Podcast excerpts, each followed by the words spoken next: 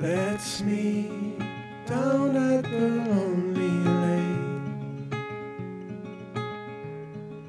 Hace no mucho escuchaba en un podcast a una chica, influencer, hablar sobre medir la valía en función del número de seguidores, de la presión de subir contenido, de la inevitable exposición y de las muchas, pero muchas horas de terapia que había tenido que invertir para redescubrir quién era.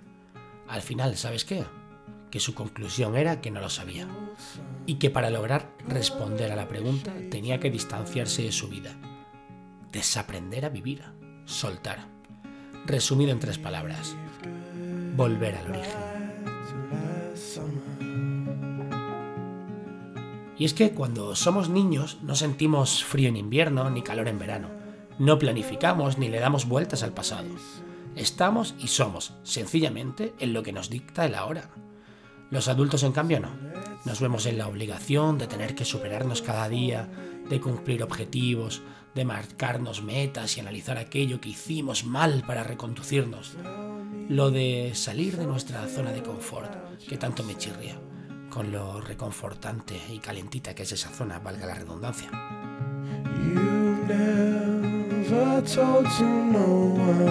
Creo que nuestra realidad, tal y como la conocemos, eh, se está agotando. Y creo que muchos somos los que nos encontramos en ese proceso de desaprender. Y no me refiero a todas esas mamarrachadas de hay que vivir el presente y disfrutar de las pequeñas cosas. Oye, que también en cierta medida pero hablo de volver al origen, a la semilla, al germen de todo. Apreciar la casa del pueblo, un producto de temporada, a tener cinco prendas en el armario porque no necesitas más, y lo sabes, a descansar en vacaciones sin preocuparnos por reservar con 20 días de antelación en ese restaurante que tiene ese postre tan instagrameable. Volver al origen es, en definitiva, vivir sin plan. ¿Que es imposible? Sí, probablemente. Pero ¿qué tal si empezamos por no molestarnos cuando algún plan se tuerce? ¿Que me salto la salida de la autovía? Pues quizás es el momento de tomar un café. ¿Que me retrasan un vuelo? Oye, pues voy a llamar a mi hermana, que hace bastante que no hablamos. ¿Que hay cola en el chiringuito este verano? Pues vamos a la barra y nos tomamos unas cañas. Preocuparse menos, ocuparse más del presente. Ahí está la semilla de todo, el origen.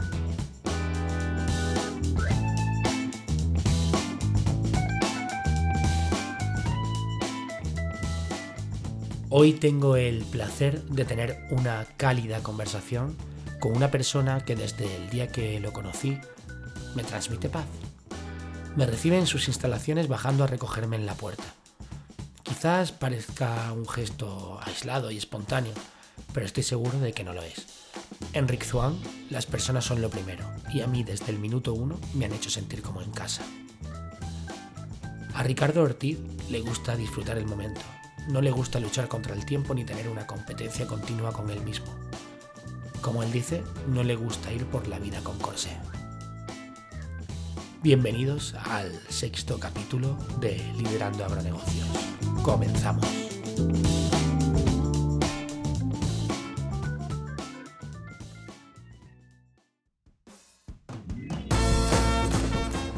Esto es Liderando Agronegocios.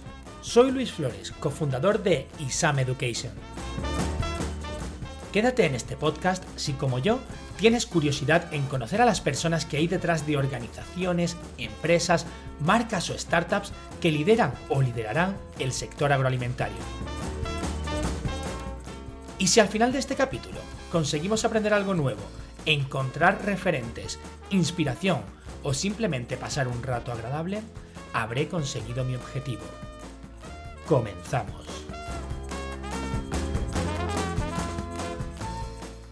Tengo el gran privilegio de encontrarme en las instalaciones de una de las casas de semillas más importantes del mundo, Rick Zuan Ibérica, en su delegación de Almería. Y más concretamente estoy en el despacho de Ricardo Ortiz, eh, su director de negocio para España, Portugal y Marruecos. Ricardo, eh, muchas gracias por recibirme. ¿Qué tal, Luis? Encantado de charlar contigo. Pues eh, muy bien, te doy la bienvenida a este sexto capítulo de Liderando Agronegocios. Y, la hospitalidad en, esta casa ha sido excelente. Cada vez que he venido eh, lo ha sido. Eh, te doy las gracias porque sé que bueno, tu agenda es apretada y me has recibido amablemente con un café a las 9 de la mañana. Que hablábamos antes, ¿no? que muchas veces a las 9 nos falta un poco quizá la, la capacidad verbal para, para, desarrollarnos y hablar con fluidez, pero yo creo que después de este café y el rato que llevamos, eh, creo que vamos a tener una buena conversación cercana y sincera. ¿Sabes qué? Eh, espero que pase la gente un buen rato. Yo pasé un muy buen rato con Rick Zuan hace eh, cuatro años, me parece en 2018, que organizasteis el décimo aniversario de, de Injertos, de, de Emperador. ¿no? Sí, efectivamente, sí. Y, y hicisteis un, un, gran evento en el Teatro Cervantes con un concepto muy chulo. Y yo creo que de los eventos que he ido de, del, del, sector en Almería han sido de, de los que más me, me han gustado. Mm. Sí, fue una cosa emotiva, simbólica y siempre también tratando de, de crear un, un, ambiente especial, que, que transmit, transmitiésemos un mensaje y acompañar ese mensaje con, con una, eh, con una recreación de, de, algo que es como muy nuestro, ¿no? que eh, nuestra, nuestra propia historia eh, de Almería, recorrer eh, los refugios, y era un poco ligar toda una historia que queríamos contar en ese evento, ligado un poco pues como viaje a la tierra, ¿no? porque el, el porta injerto es esa parte que no vemos, esa parte que explora la tierra en el subsuelo.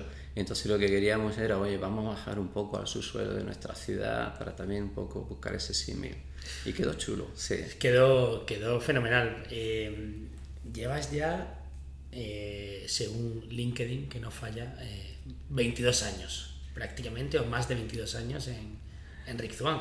Eh, bueno, en el puesto directivo sí, eh, porque LinkedIn puse cuando empecé ya con la responsabilidad directiva, pero en realidad empecé en el 90. En el 90, sí. sí. Pues justo, ¿no? Un poquito más de, de 22 años. Te hacer una pregunta muy, de, muy de futbolista, ¿no? En, en, rueda de prensa, futbolista que nace de, que, que, sale de la cantera de, un equipo y pasa muchos, años. Eh, ¿Te vas a retirar en Rick? Seguro, seguro. Si, si estás a gusto donde estás y, y, vas cubriendo todos tus sueños y vas cumpliendo tus sueños y vas haciendo lo que te gusta hacer y te levantas todos los días con ilusión, pues eh, no, no, no, existe esa necesidad. Quizá también hoy en día se, se trata de, de, de sobrevalorar ¿no? el hecho de que tienes que estar cambiando de registro continuamente para explorarte a ti mismo y para conocer todos tus registros. Eh, bueno, eso eh, lo puedes hacer evidentemente teniendo una trayectoria, probando diferentes eh, empresas y diferentes eh, profesiones, o puedes hacerlo desde la misma profesión que ama y que quiere, eh, desarrollándote en todos aquellos aspectos que tú tienes inquietud. Y si te ofrecen esa posibilidad, pues bueno, y estás a gusto, y sobre todo lo que te digo, lo importante es que cada lunes te levantes con ilusión. Sí, yo entiendo que también hace mucho eh, la compañía, ¿no? O sea, si te permite hacer eso y, y te permite hacer que, que, la empresa sea tu casa y que disfrutes y no te cueste ir al trabajo, entiendo que, que la cultura de empresa lo, lo, lo, favorece, la que hablaremos, la que hablaremos ahora, porque ahora es, a día de hoy, las generaciones como yo mismo, pues es muy complejo, ¿no? Entrar en o entender que algo es para siempre, ¿no? Y estamos más con la cultura americana de esos mercenarios muchas veces de, de, del trabajo y nos cuesta quedarnos, cosa que admiro y, y, no te voy a decir que en muchas situaciones hasta envidio. ¿no? Eh, cuando llegaste, Ricardo, a Rizwan, ¿qué era Rizwan? Pues cuando yo llegué aquí en España, Rizwan era también una empresa recién aterrizada. Se había constituido en el 88. Llevábamos, llevaba la empresa dos añitos y era una empresa muy pequeñita, tratando también de, de encontrar un sitio aquí en, esta, en este sector que empezaba a, a, crecer de una manera importante. Y en ese momento, bueno, recuerdo, éramos en total siete personas, ¿eh? y tampoco hacíamos de todo, ¿no? Era una, pues como puedes imaginarte, una pequeña, una microempresa, ¿eh?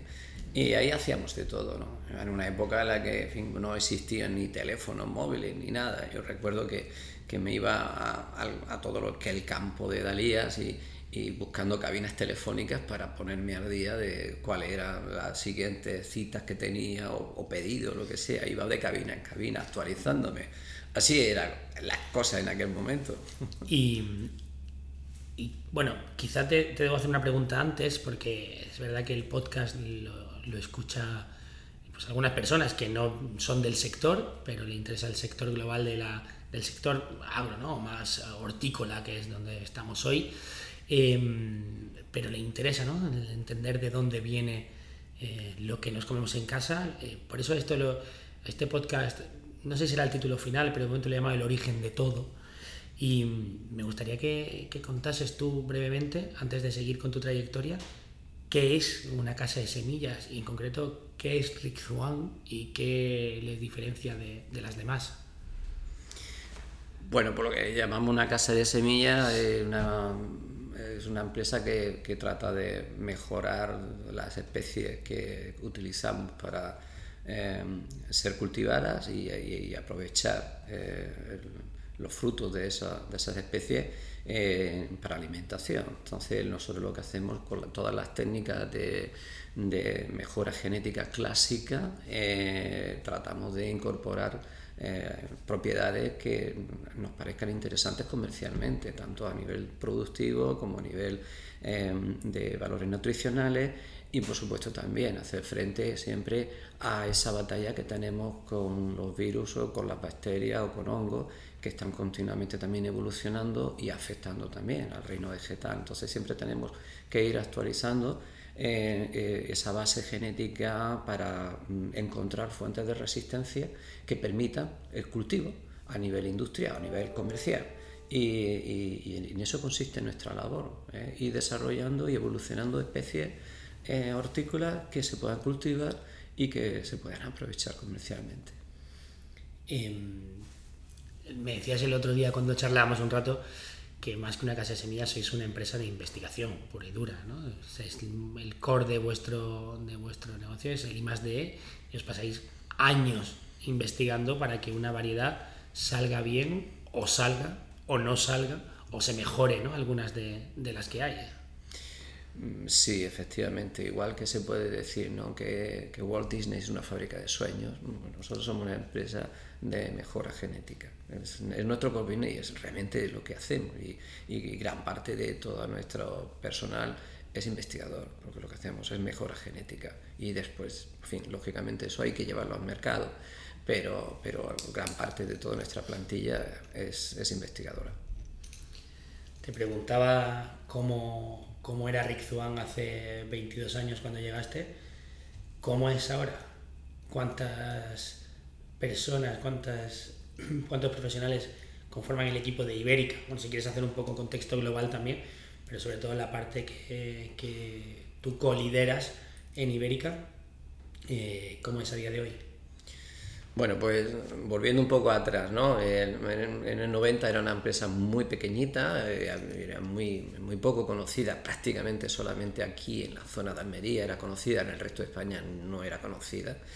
Y, y desde entonces, bueno, pues hemos ido pues, teniendo un crecimiento orgánico aquí y también a nivel mundial, porque en Holanda también era, Rizwan era una empresa dentro de las que había en ese momento en el mercado, pues también relativamente pequeña. Pero bueno, con una filosofía, con una cultura muy particular, eh, con unas ideas muy claras, eh, con un liderazgo eh, muy estratégico, eh, la empresa se ha ido afianzando y, y sobre todo la empresa apostó mmm, desde, desde sus inicios eh, por la investigación, por tener una, una, una apuesta investigadora muy potente, sobre todo en el continente europeo y, y, aquí en España también. Y gracias a esa apuesta por la investigación, que estamos destinando aproximadamente un 30% de nuestra cifra de negocio, se reinvierte en investigación, nos ha permitido situarnos a la cabeza de, del sector. Hoy somos la empresa líder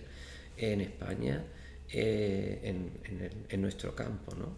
Y, pero eso viene por eso, por una apuesta decidida am, hacia la investigación y a poner muchos recursos eh, disponibles ¿no? para hacer posible ese liderazgo.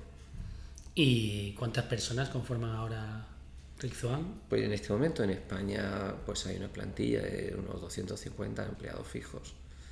Eh, y tú, cuando, cuando comenzaste, eh, creo que no, obviamente no sabías la dimensión que iba, que iba a tener la empresa, pero tú querías ser investigador.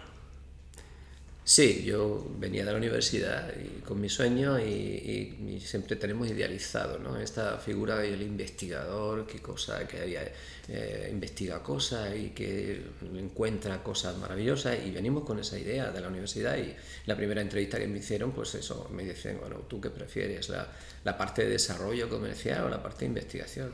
Bueno, la parte de investigación. No, aparte se, me gustaba la genética, ya la, carrera me gustaba, se me daba bien y, y- era una asignatura que me gustaba mucho. Entonces tenía, venía con una idea muy clara de ir a investigación. Pero bueno, el destino luego tenía reservado para mí otra, otro camino. en otro camino y, te conviertes a día de hoy en, en, pues, director de, de negocio, ¿no? De unidad de negocio de, Ibérica, en Portugal y, y Marruecos. ¿no? Em, ¿Cuántas personas eh, caen de tu paraguas ahora mismo? O sea, tu equipo, porque al final, y ahora hablaremos de la estructura, pues es muy horizontal, aunque diga dependen de Ricardo, es uno más del equipo, pero ¿cuántos formáis el equipo, el área de desarrollo de negocio, de unidad de negocio comercial? Eh, sí, bueno, aquí en España pues eh, aproximadamente un 20 y algo por ciento del total de la plantilla está en el área de desarrollo de negocio, eh, que integra logística, que integra mm, desarrollo de productos, marketing y, equipos propiamente de comercial.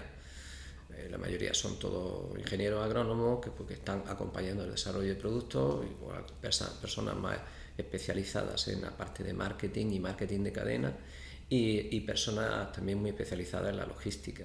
Que, que apunto, ¿no? Que en una empresa como la nuestra la logística es muy importante porque nosotros tenemos que trabajar siempre a un año y medio vista de lo que luego va, se va a necesitar. Si tenemos nosotros que preparar las semillas un año y medio antes de que mm, se, se vaya a sembrar. Vaya a Entonces, la, la, la- la- la logística que tenemos que desarrollar para todo eso, con toda, con todas las incertidumbres climáticas que existen hoy en día y tener toda esa semilla preparada, es muy compleja. Y entonces en nuestro equipo de logística son también gente que muy especializada. Y mm, al final estás en ese, equipo como cabeza visible, ¿no? como líder. eh, ¿Cuál es, eh, desde tu punto de vista, qué competencias o qué características crees que tiene que tener un buen líder eh, para, para liderar, valga la redundancia, un departamento o compañía? Eh, pues, a ver, lo voy a decir de una manera que no, se, no suene a que, a- académica, ¿no? Porque si vamos un poco a la, a la descripción académica de cuáles son las características de un buen líder, pues ya todas las sabemos. Pero por decirlo de una manera más personal, ¿no? Y, y un poco en este sentido aportar algo diferente. Primero tiene que ser una persona que sienta la vocación de lo que hace, que ame su profesión, porque es a través de esa pasión que, que uno, que uno contagia a los demás como puedes conseguir que los demás también eh, te eh, crean en ti y te sigan. Pero eso tiene que ser algo que tú lo transmites, que lo irradias. Eh, eh, ese carisma que, que, tú, que tú impregnas todo lo que te rodea. a partir de ahí, si, tienes, si sientes la vocación, si sientes esa pasión, si eres coherente contigo mismo y eres honesto, ya tienes los ingredientes mm, suficientes para tener ese liderazgo natural. Y luego le añadimos todo lo que académicamente también se dice, ¿no? Pero para mí eso ver, está primero. Yo alguna vez respondí a esa pregunta que mm, no sé dónde me la hicieron, pero hace tiempo, yo además era bastante pequeño, pero no sé dónde la había escuchado y, y decían que un líder es eh, alguien que sigues sin saber muy bien por qué. Y yo creo que ese por qué lo acabas de, de definir bastante, bastante bien. Y mm, decía antes que, que os admiraba mucho y yo creo que que la gente o el personal de, de Rick Zwan sigue y no sabe muy bien por qué a, a sus líderes y a la propia empresa. Eh, y es, eh, entrando en la parte de cultura que, que, me encanta, que yo cada vez que he hablado con, con pues contigo o con cualquier eh, persona del de, de equipo y le pregunto, oye, ¿qué tal? ¿Cómo vas? Siempre me responde en plural, siempre hay eh, un sentimiento de, de pertenencia, está el, el, nosotros por encima del yo y, y no sé, como no emanan los, los egos de los perfiles, es una cosa espectacular. Y entonces te quería preguntar, decías antes que quizá viene de los, los principios que tienen en, cuando se fundó la compañía en Holanda, pero ¿eso va impuesto o va haciéndose solo y es eso, el entro en Rick Zwan, me engancho y ya emano de respiro la cultura y, lo transmito así? ¿O hay una formación de, de adoctrinamiento Rick Zwan a los empleados? Bueno, primero, eh, en Rizan para nosotros, dentro de nuestra cultura, lo primero son las personas, eh, por encima de todo, sin ninguna duda. Y, como le ofrecemos a los empleados un, puesto duradero eh, y le ofrecemos una carrera profesional, es muy habitual que los empleados estén mucho tiempo en Rizwan y se desarrollen durante, durante mucho tiempo. Y eso nos permite que mmm, haya varias generaciones conviviendo al mismo tiempo en la empresa y son esas personas que llevan ya un tiempo las que de una manera natural eh, acaban también integrando a las nuevas, eh, a las nuevas incorporaciones y acaban también impregnando esa cultura. De tal manera que lo que hacemos es que esa, eh, digamos, esa composición multigeneracional que tenemos en los equipos, pues también nos ayude a ir, a ir transmitiendo esa cultura de una generación a otra de manera natural, como, como, como en las propias familias. ¿no? crear ese arraigo, echar raíces e ir teniendo una historia en la empresa donde tienes amigos, tienes compañeros y, y, tiene, y vas creando vínculos. Y eso es cuando eres capaz de eh, pues hacer que varias generaciones al mismo tiempo convivan, trabajen y, y, se sientan parte de la misma cultura. Me parece, o sea, el tenerlo como filosofía y el, el favorecer el plan, el crecimiento, el desarrollo, la convivencia, eh, todo lo que hacéis me parece espectacular, que entiendo que también tiene que ver un poco por por, porque la empresa o el modelo de negocio también trabaja a la larga. O sea, si estuviésemos trabajando en proyectos de aquí a seis meses, pues a lo mejor pensaríamos en las personas de aquí a seis meses. Pero por lo que yo tengo entendido, eh, y alguna vez me has comentado tú, en Rizzuan estamos trabajando ya en 2033, ¿no? O sea, trabajamos a 10 años vista porque somos una empresa de investigación, buscamos lo que va a pasar en el mercado, qué demanda el mercado y tenemos que adelantarnos.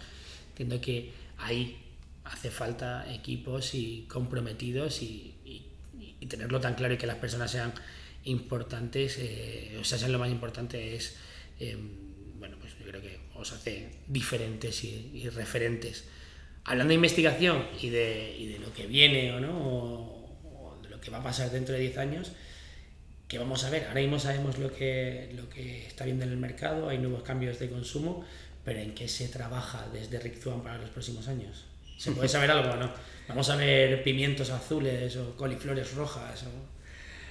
Bueno, es un buen momento para hacer esa pregunta, porque sí, efectivamente, lo que ahora estamos investigando en la fase más inicial es lo que vamos a comer dentro de 7 o 8 años. Y, y, es así, ¿no? Parece como que, bueno, aquí tenéis, pero no, pero es así, de verdad. Y, y cosas que, que ahora mismo son una realidad en el mercado eh, dentro de lo que podemos ver cuáles son los hábitos de, de, de consumo que hoy día vemos en, en, todas, la, en todas las partes del mundo, eh, son el resultado en cierta medida de conceptos que nosotros veníamos ya trabajando hace 15 años para que fuesen realidad. ¿no? Todo, toda esta moda de on the go, por ejemplo, ¿no? de comer eh, en algún momento, en algún lugar, de viaje, en la oficina, todo este concepto que va ahora mismo eh, eh, pues está en, en auge. Es mainstream. exactamente, y se ha convertido ya en una tendencia, pues bueno, pues esto es posible porque ya hace tiempo empezamos a trabajar en este tipo de formato y en este tipo de conceptos. ¿no?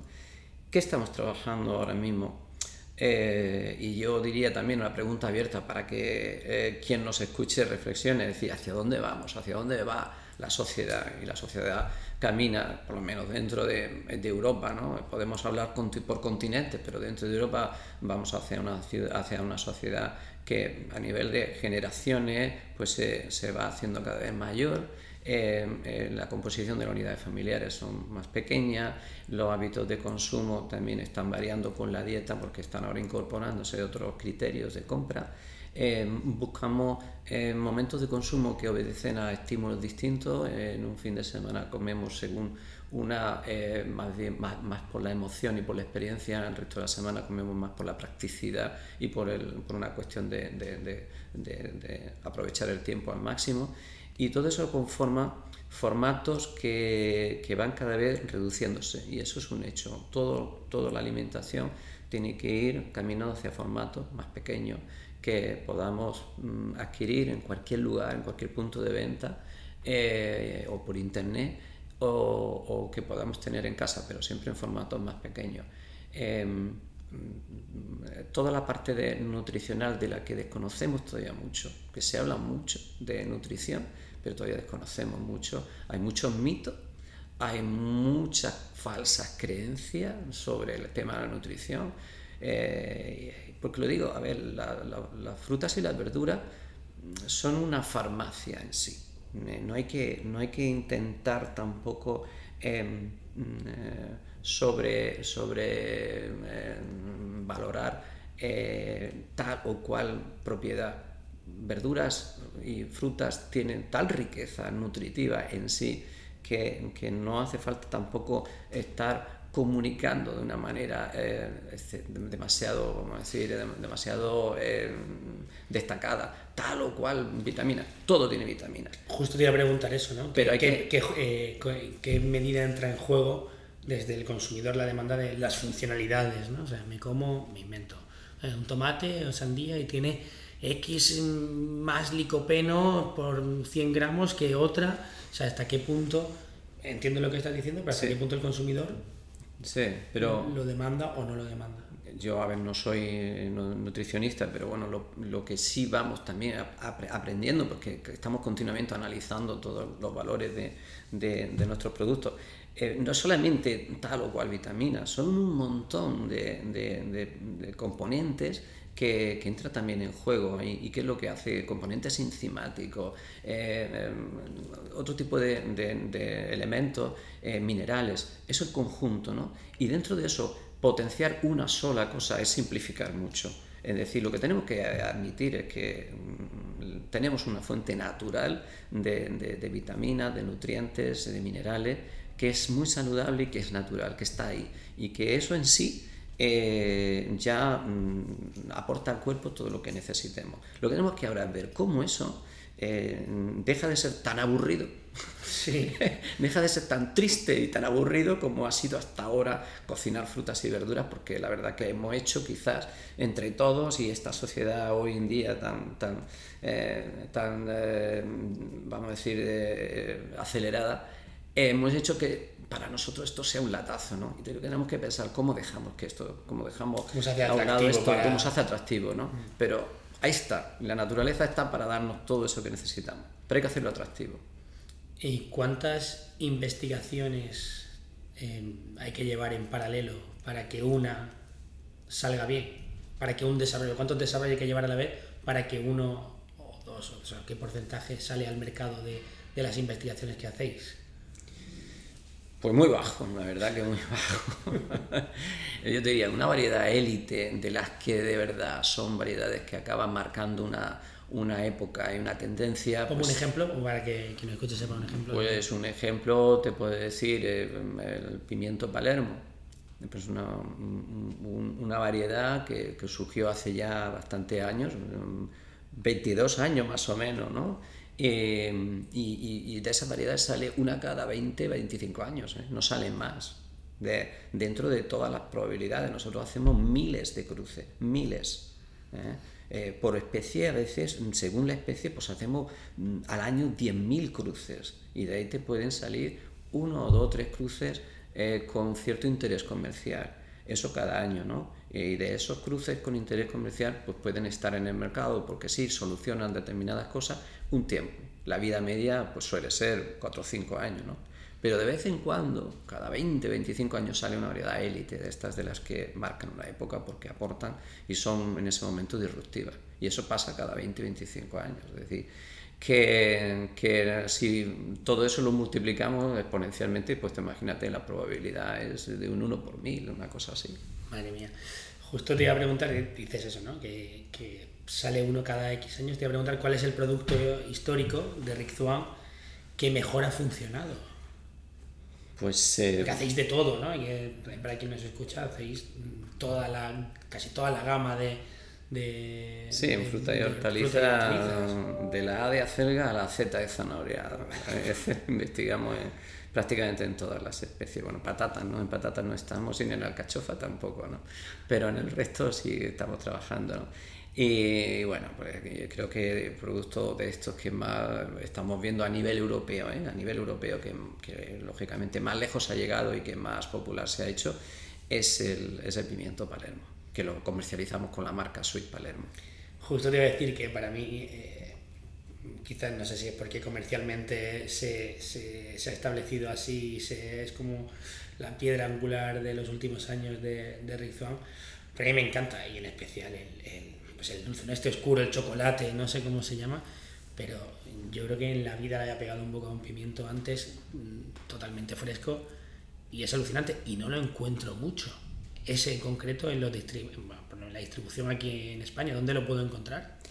Pues la verdad que está en muchos sitios, lo que pasa es que no en todos sitios lo comunican de una manera clara y visible, que ahí está, ahí está siempre el reto que tenemos con la distribución, que que hay que mejorar. Hay que trabajar mucho en la comunicación y en, y en la trazabilidad del producto para que el consumidor pueda reconocer que tal producto es este y, poder comprarlo. Muchas veces se pierde entre etiquetados y, y reenvasados y además pues se va perdiendo la información. Entonces llega a los puntos y están ahí, pero no, no lo reconoces, que no lo, no lo puedes distinguir. ¿no? muchas veces hay muchas mucha cadenas de supermercados que no quieren en, frescos poner marcas.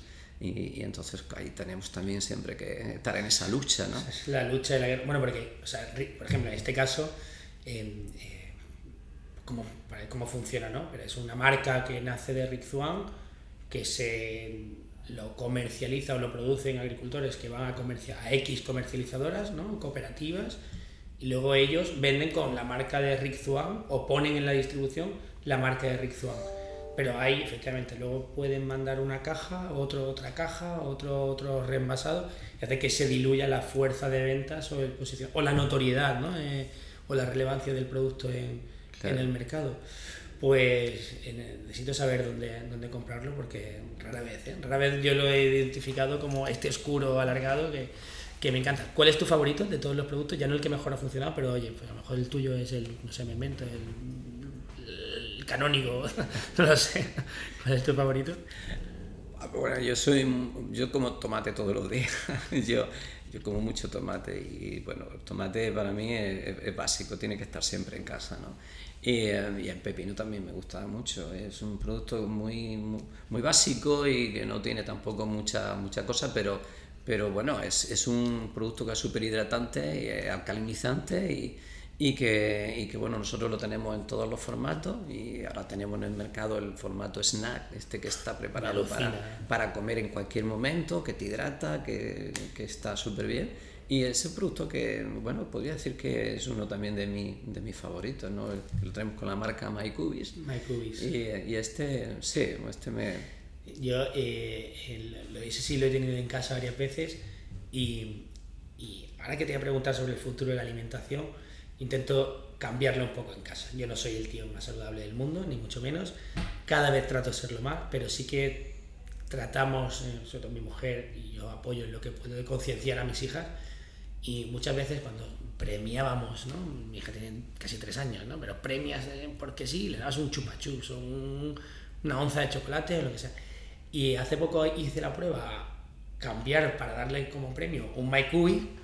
Oye, y tuvo un exitazo que, o sea, de decir que dejen de comer chocolate, pero que lo utilizo para, oye, pues un snack de por la tarde, de, oye, has hecho algo bien o has hecho tal, toma, tómate tu, tu pepino y me parece que, que debería introducirse como costumbre en, en, la, en la sociedad porque es brutal, ¿no? Sí, no, pero de hecho es porque como cada vez más estamos ahora mismo en esta tendencia ¿no? de, de, de hidratarnos o de picar algo de vez en cuando, ¿no? como pues, un reconstituyente pues bueno, pues esto refresca, te hidrata y, y, además se tiene un formato muy sencillo que, que no necesita pelar, no tiene ningún tipo de, de retrogusto ni, ni, ni, nada de eso, está, está muy agradable, ligeramente dulce y demás. Y es un formato ideal que lo queremos promocionar mucho, sobre todo a nivel de todo lo que la, población infantil, para los colegios, eh, para los deportistas y demás. Y nada, acabamos de hacer, ahora lanzar una campaña, una, digamos, un acuerdo que hemos suscrito con la Universal Picture para que los Minions patrocinen y sponsoricen eh, MyCubis y de tal manera hacerlo más atractivo para llegar a todo ese público ¿no? y que lo descubran como lo ha descubierto tu hijo. Decía, no sé, justo leí hace poco sobre eso que, que la posibilidad del aumento del deseo de la compra de un niño de cualquier producto aumenta, no sé si es un 40, un 50% o un 60% porque esté un personaje reconocido. O sea que no es nada nuevo, pero sí que en este sector es, ayuda, ayuda, ayuda, Y además que es un sector que viene también de comunicar poco, de hacer poco marketing y por eso también, por eso estamos donde estamos y se conoce tan poco. ¿Cómo ves el futuro del, de la alimentación? Porque justo, pues yo acabo de ponerte mi caso, tú estás hablando de, lo que se quiere hacer, de hábitos más saludables desde chicos, pero, pero la realidad es que yo miraba hace unos días preparándome esta pregunta para ver si era verdad o no, las tasas de obesidad, por ejemplo, en, en niños o de, de sobrepeso obesidad infantil de un 40 o un 50%. Los casos diagnosticados de obesidad en España de 2011 a 2020 se han casi cuatruplicado.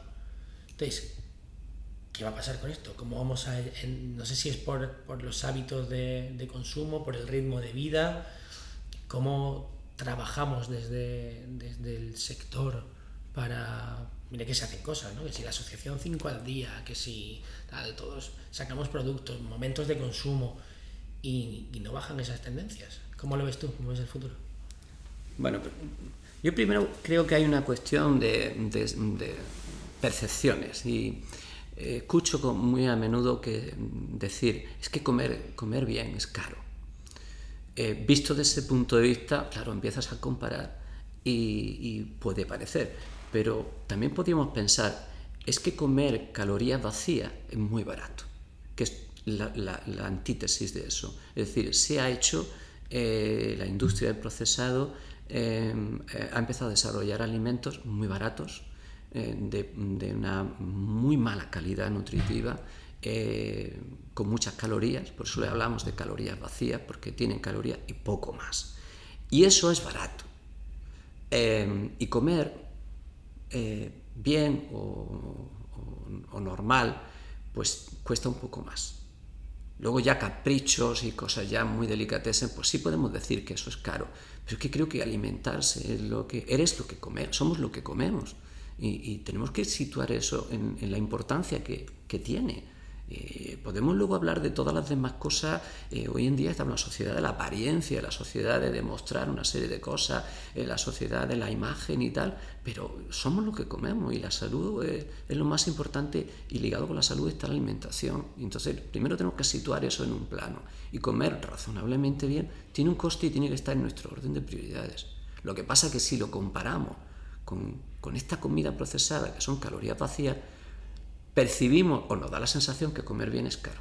Y a partir de ahí, esas conductas de la sociedad y ese orden de prioridades, pues se puede revertir. Pero es que hoy está mucha gente dando prioridad a otras cosas y comprando mmm, comida mmm, que tiene muy poca calidad. Y eso es lo que está haciendo que, que esta está haciendo que, claro, que la población tenga estos índices de obesidad.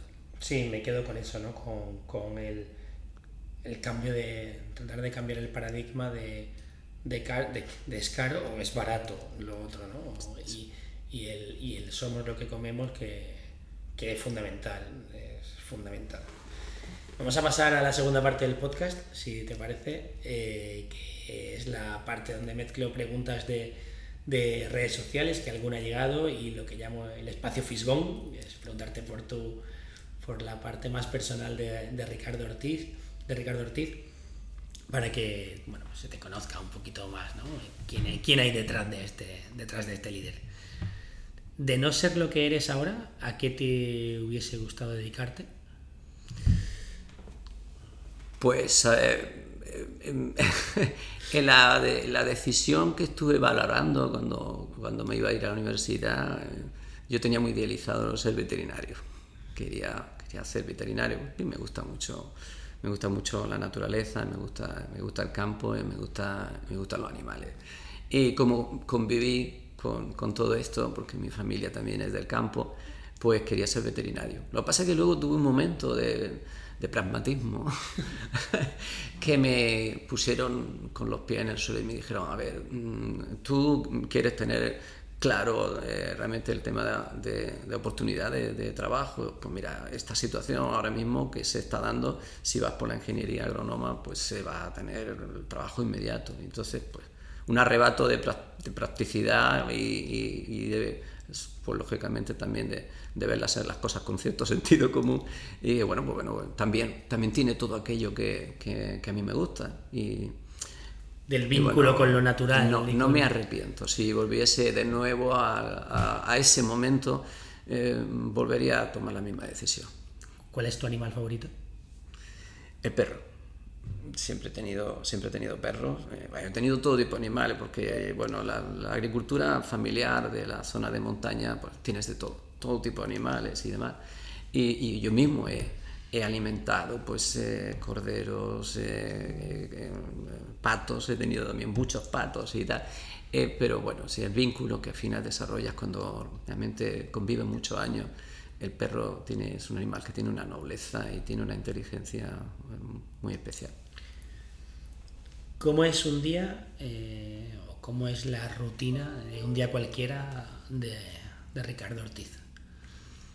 Pues mira, te va a sorprender, pero nada especial, ni, ni es que tampoco yo me, me, me impongo una, una disciplina también que, que a veces se vuelve día a día tanto encorsetado. ¿no? Intento, intento no, no ponerme ¿No eres del club de las 5 de la mañana? de- No, ni soy del club de eso, ni me gusta salir a, me gusta salir a correr, pero intento que cuando salgo a correr intento disfrutar, disfrutar el momento. Si ese día eh, hace una suave brisa, intento respirar esa brisa y aprovechar los primeros rayos de sol y disfrutarlos. Eh, si eh, bueno pues hay otra, eh, otro entorno eh, cuando viajo que veo un bosque bonito pues intento respirar el aroma del bosque y disfrutar de eso. O sea me olvido de ir contra el tiempo no no no quiero tener esa competencia continua no es, es muy estresante. Yo no me gusta un poco en ese sentido recargo las pilas de una manera mucho más observadora y, y no intento no ir por la vida sin corsé entonces eh, no quiere decir que yo me levante y bueno, a ver. A ver dónde me lleva el viento, ¿no? Improvise, ¿no? Tendré que trabajar algo. ¿no? No, bueno. Intento, intento llevarme, siempre intento llenarme de, de, de, bueno- de buenos propósitos y intento comenzar el día con, con propósitos claros y que ese día sume en algún sentido, que ese día me reporte algo que me pueda llevar y que, y que haya merecido la pena, ¿no? Para no, también, también no, no quedarte con la sensación vacía de volver a casa y decir, ¿y hoy para qué, para qué he amanecido, ¿no? Intento intento levantarme y, y tener propósitos, pero intento ir sin corsés. Eh, háblame de tus aficiones, ¿con, con qué te relajas? Eh, recargo las pilas con una buena lectura, con una buena música eh, y ahí entro en, toda, en todo el, abanico posible porque me gusta música de, todo, de todos los palos. Eh, con buena compañía, eh, en la naturaleza, cualquier circunstancia que, que, me, que me permita observar sin estrés y también reflexionar, eso me hace cargar las pilas. Hablas de que música eres un te gusta un poco de todo, tú pero tienes una una canción favorita que, que, cuando cada vez que la escuchas digas, me pone el pelo de punta porque, no sé, me recuerda algo. Sí, pues, pues tengo de todas las épocas, pero bueno, si tuviera que decir alguna, sí que, que desde, desde muy eh, joven, cuando, cuando estudiaba, pues la escuchaba y, y, de esas canciones que yo nunca me canso de escuchar es la de Dust in the Way de Kansas. De Kansas. ¿Y libro? ¿Tienes algún libro de cabecera, escritor de, de referencia? Pues, eh, aunque me gusta mucho la novela y me entretiene muchísimo, he leído eh, toda, toda la producción de Dolores Redondo, eh, me gusta cómo relata y me, me, está ayudando a descubrir rincones de España muy interesantes, sobre todo cómo los describe. Eh, pero luego tengo una tendencia a, a, leer, a leer libros que me, que me hacen entender un poco eh, por dónde transitamos, eh, hacia dónde caminamos. Estoy leyendo ahora mismo un libro que se llama El viaje de la humanidad, eh, desde los principios hasta hasta eh, bueno, entender eh, esta sociedad es fruto de qué y por qué esta sociedad actual tanto distópica, por qué estamos donde estamos, ¿no? Eh, porque son muchos porqués y, y, bueno, queremos ir también por la vida sin, sin que te condicionen los dogmas que te imponen, ¿no? Pero bueno, si puedo citar a algún, algún escritor que sí que ha puesto un, un análisis muy certero, pues eh, esta trilogía que ha escrito Yuval Harari, eh, la de Homo sapiens, Homo Deus y eh, Lecciones para el siglo XXI, eh, esta trilogía es, mm, tiene una riqueza y tiene una cantidad de conocimiento que quien tenga siempre ese interés de, de conocer un poco más ¿no? dónde estamos y, y de dónde venimos. Y hacia dónde vamos. Y hacia dónde vamos. Este, este escritor creo que es de las mentes más lúcidas que hay ahora mismo. ¿En qué época histórica te hubiese gustado vivir? Claro,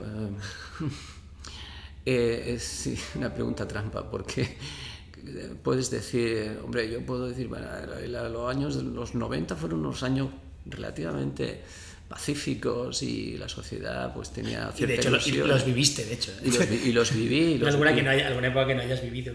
Sí claro mira miro para atrás digo oh, mira unos años unos años qué tal pero claro los he vivido no a mí me habría gustado volver a aquellos años quizás están idealizados también por la literatura no pero vivir aquellos años de, de Madrid de comienzo del siglo XX eh, poder estar ahí eh, en el Café Gijón, eh, coincidir con algunos de, de los... Eh, Lorca, de los, Alberti, de generación del 27. Exactamente, o, o, bueno, por lo menos observar ¿no? cómo era de verdad aquella sociedad, eh, qué valores había en ese momento y cómo se vivía. Una cosa, una curiosidad. Y cómo se vestía. A mí me alucina cómo se vestía los años sí, 20. Sí, sí, sí. Incluso urbanísticamente se construía de otra manera y se planificaba con otra visión de futuro. ¿no? Hoy se construye con el cortoplacismo y se urbanizan las ciudades eh, pensando en las siguientes elecciones.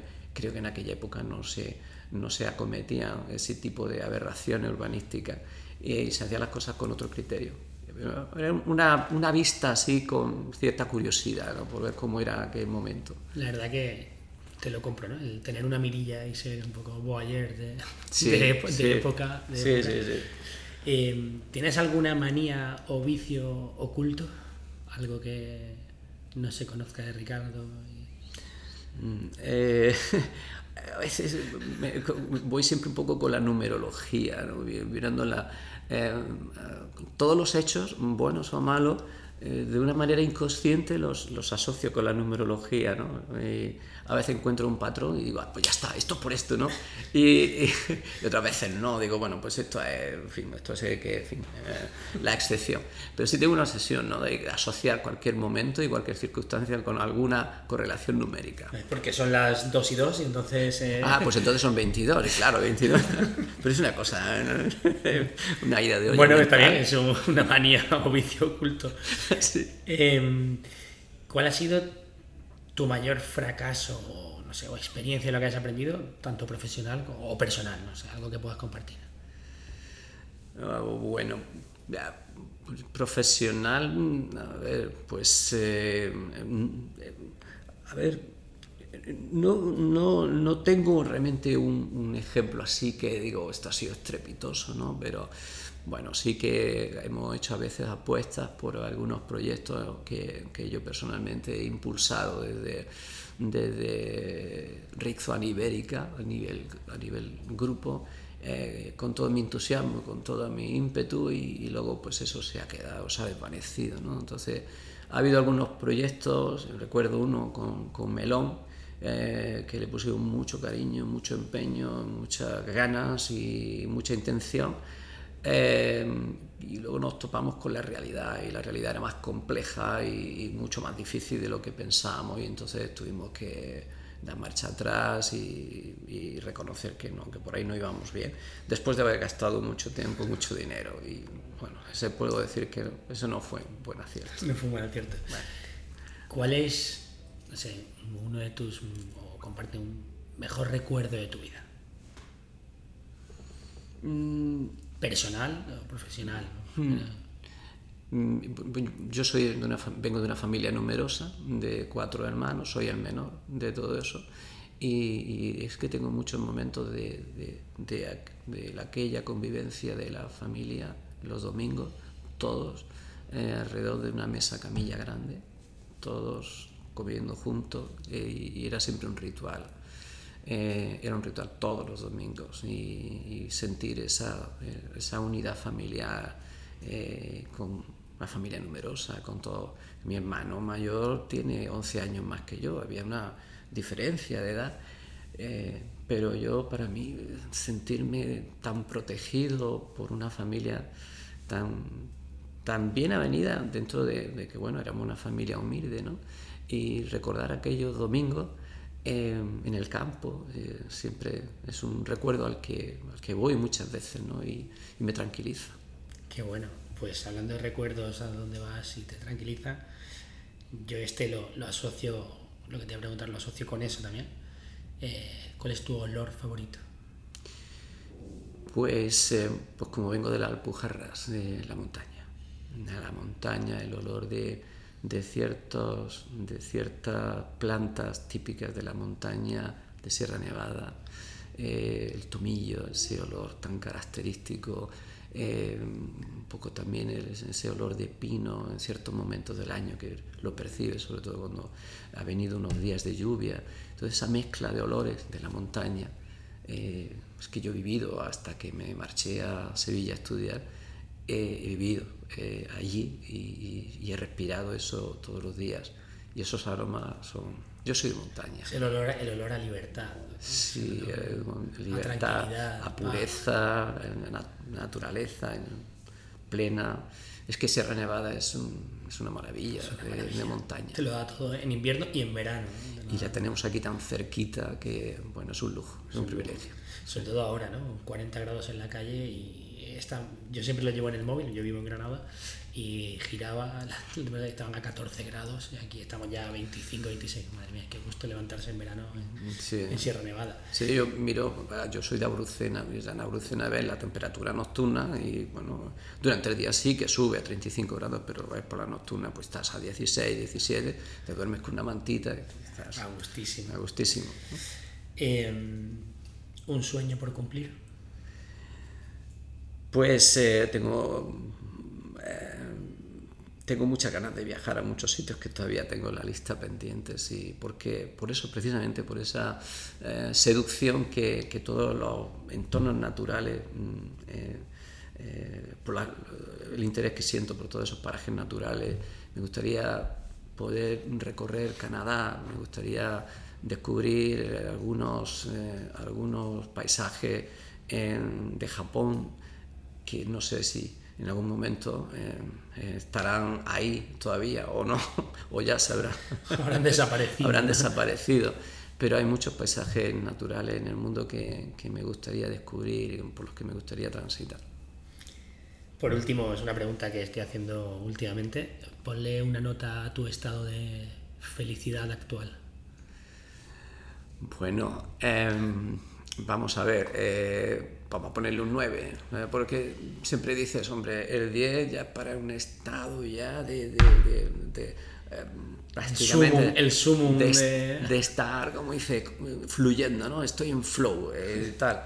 No, pues, bueno, puedo, puedo sentirme bastante, bastante conforme eh, con, con- con el estado actual, ¿no? Hay que estar en paz con el pasado, hay que estar muy, muy conectado con el presente y muy esperanzado con el futuro.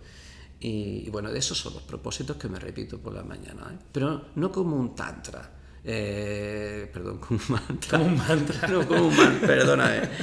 Me lo repito, me lo repito como, no como un mantra, pero me lo repito simplemente para eso. Hay que estar en paz con el pasado. Y, y satisfecho con, con lo que tiene. Y entonces mi grado de satisfacción es bastante alto. Me alegra, me alegra un 9 como nota, es un sobresaliente. Ricardo, eh, hemos llegado al final, Mm, has pasado un buen rato. Pues he estado mm, muy, muy a gusto. eh, yo creo que a todo el mundo le agrada que, que hagas este viaje al interior de las personas y, y sobre todo que lo abordes desde esa, eh, desde esa curiosidad con las preguntas que has hecho, tanto por, por, por mi trabajo como por algunos aspectos que, que me describen como persona. Así que yo pues súper a gusto, súper agradecido y, y bueno, espero que, que, eh, para ti también haya sido un, Yo- un rato grato.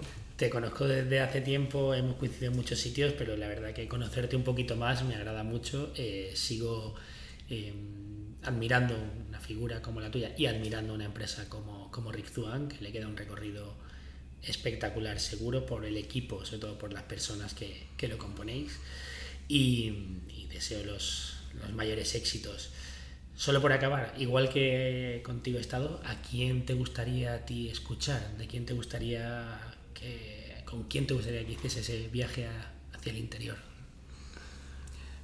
Pues eh, bueno, dentro, de, dentro del sector siempre buscamos ejemplos que, que nos inspiran y, nos parecen mm, visionarios, que, que son capaces de, de- de desarrollar eh, algo más allá ¿no? de, de lo convencional y empiezan a, a quizás anticiparse al futuro. ¿no? Entonces, hay algunos modelos de empresa que, que me, que me parecen interesantes. Estoy dentro del sector de la alimentación ¿no?